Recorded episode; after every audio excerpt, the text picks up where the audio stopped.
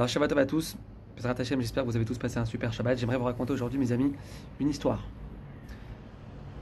Et si je prends le temps de vous raconter une histoire à la place du petit cours qu'on est censé voir euh, tous les dimanches, c'est que je pense que cette histoire, elle est plus forte qu'un cours.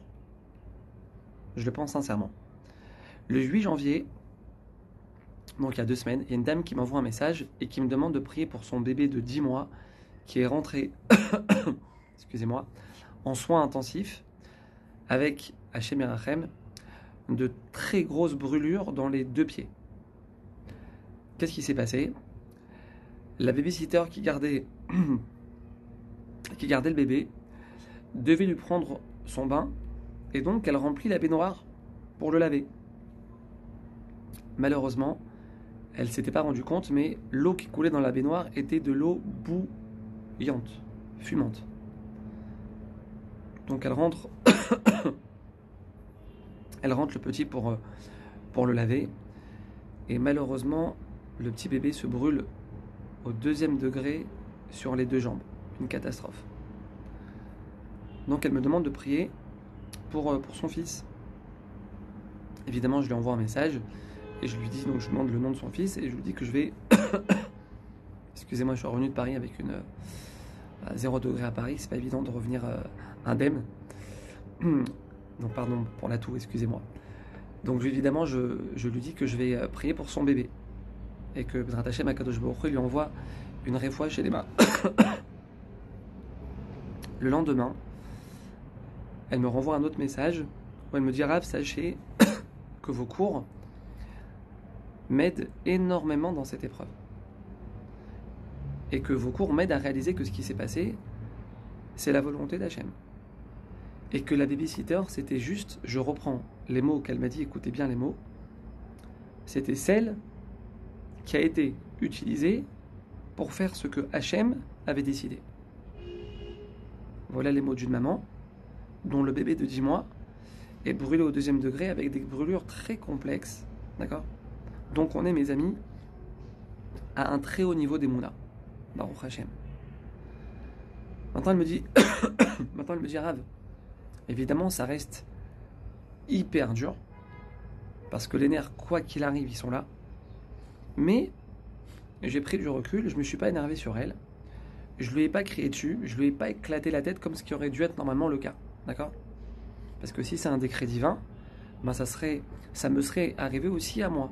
Ou ça serait arrivé d'une autre manière, mais ça serait arrivé quoi qu'il arrive.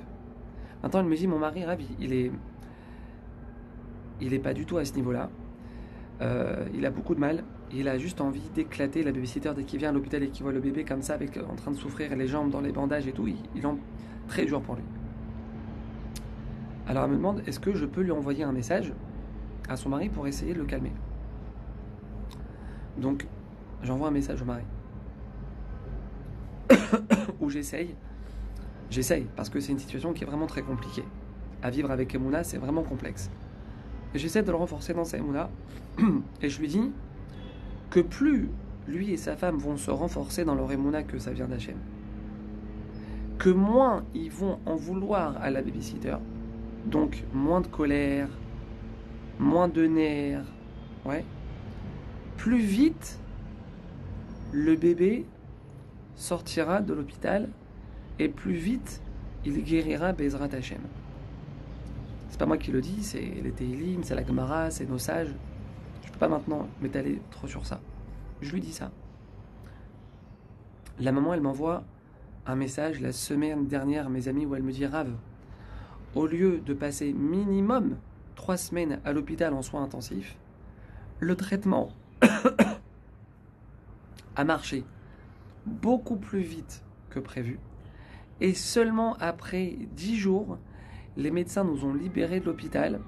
On a pu rentrer chez nous. Je t'abarque chez Molad, merci Hachem.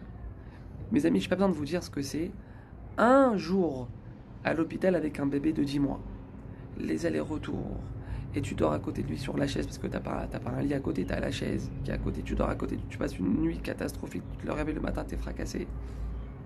Et gérer les grands à l'école, les enfants et les allers-retours. Et continue de gérer la maison. Hachem, il te dit ça, ça là, c'est l'itinéraire normal. itinéraire normal pour gens normaux. La babysitter, elle a fait ça, je la fais sauter. C'est simple, je la fais sauter. Réaction normale. Itinéraire normal. Les médecins ils disent trois semaines à l'hôpital, c'est trois semaines. Pas un jour de moins. Itinéraire normal. Mais il y a un deuxième itinéraire. Mes amis, il y a un deuxième itinéraire. Pour les gens qui sont pas normaux. Pour les gens qui décident de jeter la logique. Pour les gens qui décident de jeter la raison. Pour les gens qui décident de jeter la réflexion. Pour les gens qui décident de ne pas vivre avec ce que leurs yeux leur montrent. Alors oui, c'est beaucoup, beaucoup, beaucoup plus dur comme itinéraire, il n'y a pas de doute sur ça. Mais ça paye. Ça paye. Qu'on le veuille ou non, ça paye. Abotear Badonai, Chesedi sauvez-nous. Celui qui vit avec Bitachon, avec confiance en Hachem, qui met Hachem devant lui, quoi qu'il se passe, Hachem va lui faire avec lui du Chesed. Il va lui envoyer des bontés. Qu'on le veuille ou non, c'est la logique. Et c'est la règle que Hachem il a fixée dans ce monde. T'es pas logique avec les autres. Tu pardonnes quand t'as aucune raison de pardonner. Tu calmes tes nerfs quand t'as aucune raison de les calmer. T'es pas logique. Alors moi aussi, bah, mesure pour mesure, je vais pas être logique avec toi. Tout simplement. T'es pas logique avec les autres, je suis pas logique avec toi. Mida, Kenegad Mida. Nos sages nous disent, mes amis, derrière les gens qui nous font le plus de mal, écoutez bien, se cachent les plus grandes délivrances. Mais à condition de prendre le deuxième itinéraire. Bezrat Hashem, des bonnes nouvelles si Dieu veux.